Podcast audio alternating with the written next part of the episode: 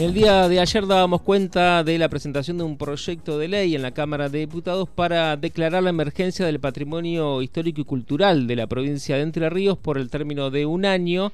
Y para conocer un poco más sobre los motivos de esta iniciativa, vamos a conversar con Carlos Iriarte, que es director general de Museos y Patrimonio de la Secretaría de Cultura de la provincia. Carlos, buenos días, te saluda Alfredo Hoffman, ¿cómo te va? Hola Alfredo, ¿cómo estás? Un gusto y saludo a la audiencia de ahí que nos está escuchando. bueno, muchas gracias por atendernos y la verdad que estamos interesados en, conocer eh, cómo se llega a esta situación de que el, bueno, el bloque de Juntos por Entre Ríos está proponiendo declarar la emergencia por la situación en la que se encuentran los edificios históricos, patrimoniales de la provincia. Bueno, la verdad que eso llega por el, diagnóstico que pasamos desde la Secretaría de Cultura al Ministerio de Desarrollo Social, del cual pertenecemos, y al interés del gobernador, eh, al verificar el estado en que encontramos el patrimonio edilicio de eh, los lugares que custodian el acervo y las colecciones tan importantes que tiene Entre Ríos. la Secretaría de Cultura, a través de la Dirección de Museos, eh, tiene la responsabilidad de custodiar nueve museos de la, que pertenecen a la provincia de Entre Ríos. Hay, sí, hay seis acá en la ciudad de Paraná y tres que están fuera de la capital provincial, sobre la costa del río Uruguay. Al hacerse el diagnóstico y al verificar el estado edilicio como nosotros, porque me presento, soy museólogo y guía de turismo y trabajo o trabajaba en un museo en Concepción del Uruguay. Así que nosotros los museólogos, los museólogos le llamamos la caja, la caja es la que alberga la colección, esa caja puede ser una casa antigua o un edificio nuevo preparado para museo. Como en todos estos lugares donde se han, eh, se han preparado o se han coleccionado o se han este, juntado colecciones, siempre los lugares son edificios antiguos, ¿sí? Muy antiguos que son importantes. A la, el único eh, lugar que está preparado para museos es el histórico, el Martiniano Leguizamón, que también tiene falencias.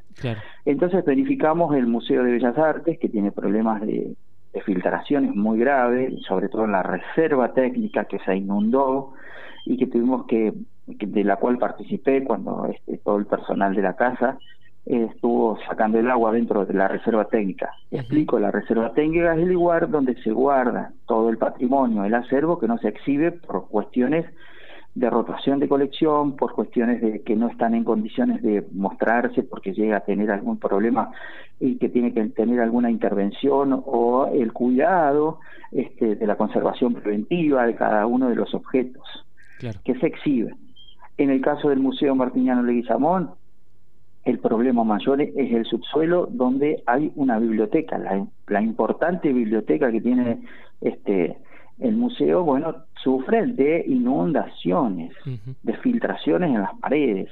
El Museo Mercado de Artesanías se llueve todo el lugar, no no hay lugar donde vos digas podemos pasar y, este no, no corre riesgo. Hasta la gente que trabaja en el lugar, el personal calificado que tiene ese lugar porque entra el agua hasta por los conductos de los caños de electricidad. Claro, ese, ese la museo. lluvia le pedía. ¿eh? ¿cuál, para ubicar a la audiencia, ¿cuál es ese museo y mercado de artesanías? ¿Dónde está el ubicado? El museo y mercado de artesanías está en calle Urquiza.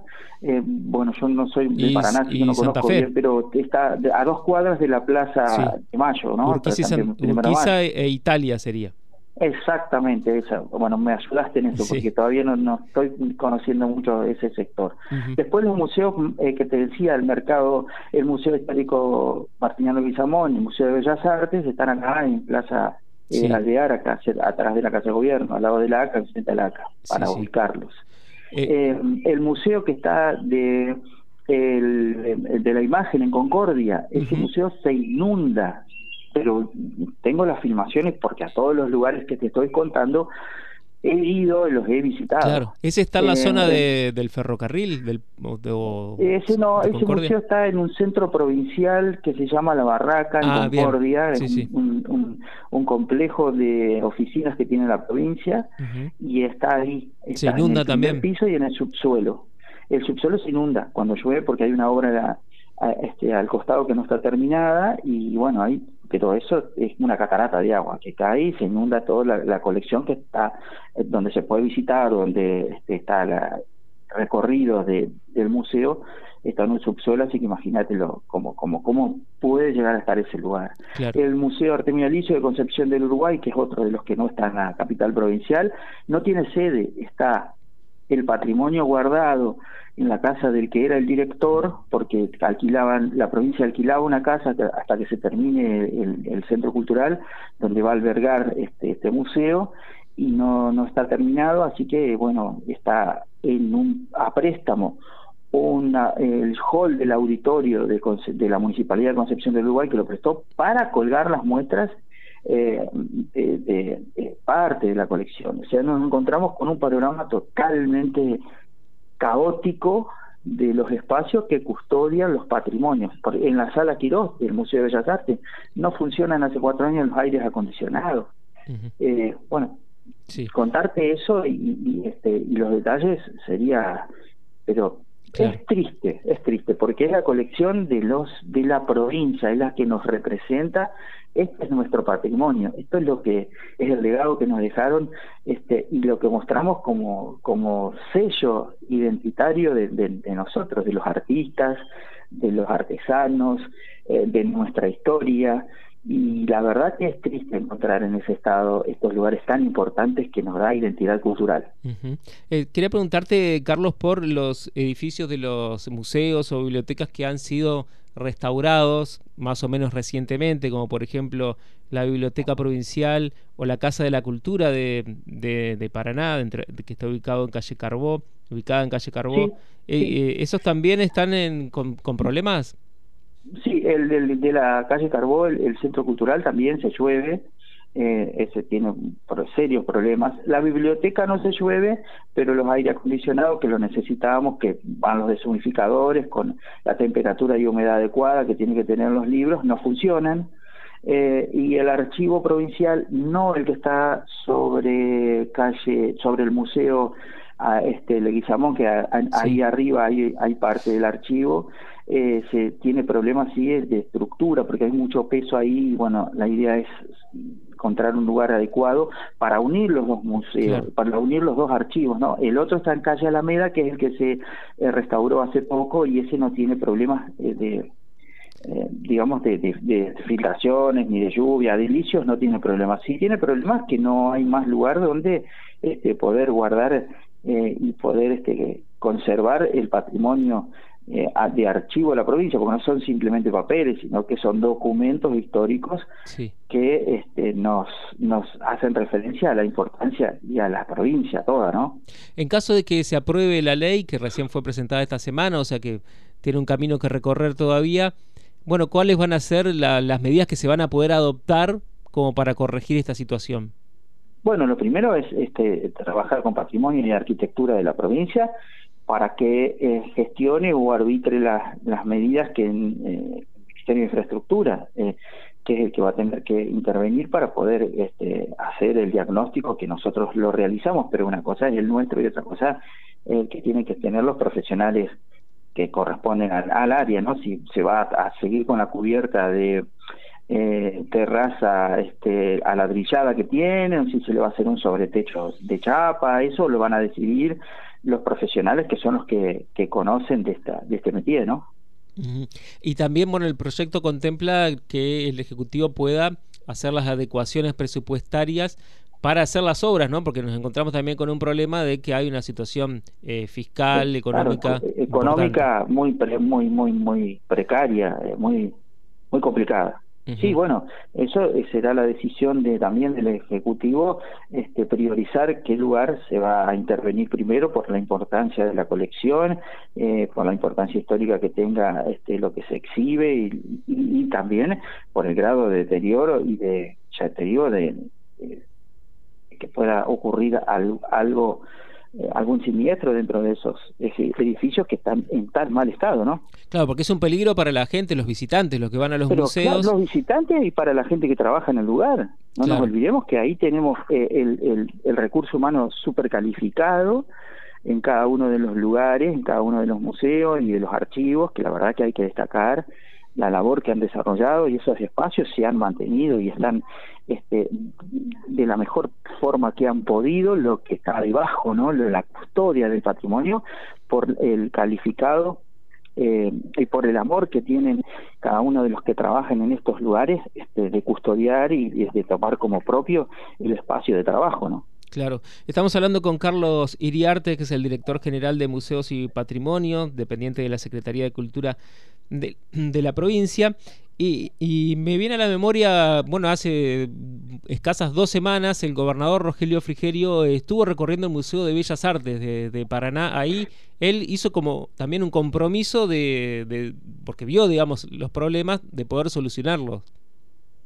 Sí, la verdad que fue eh, un gesto del gobernador dándole importancia a la cultura de la provincia porque a casi un mes de haber asumido con todos los problemas con los que nos encontramos este, eh, eh todos los sectores que, que, vos puedas imaginarte en el gobierno provincial, que tenga eh, esa intención de darle la importancia que tiene la cultura al visitar los museos, agradecerle muchísimo y bueno, ese compromiso de ver en el estado que se encontraba el lugar que visitó. Nosotros demostramos la reserva técnica, demostramos que los eh, aire acondicionados de la, colección de, los Quirós, de los Bernaldos y de Quirós, que bueno, es un compromiso que tenemos de custodiar esa colección de ese eh, importante artista enterriano a nivel internacional, que bueno, tiene la suerte acá para nada de poder exhibirlo en su museo y recorrerlo y ver y conversar con cada uno de los trabajadores del lugar, fueron los que le hicieron la guía, eh, y lo que lo, lo acompañaron a, a, conocer, a ver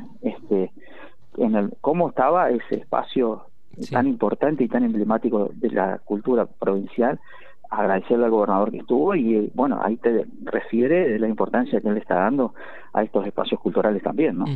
Bueno, Carlos, a pesar de todos estos estos problemas que estamos mencionando que dan origen a esta ley, eh, a pesar de todo eso, bueno, los museos siguen funcionando y estamos en bueno en plena época de, de verano, mucha gente es de vacaciones y los museos eh, son una opción, ¿no? Para los que vienen de, vacaciones a la provincia y también para los propios entrerrianos que, bueno, pueden ir a descubrir algo que por ahí este, no conocemos, ¿no?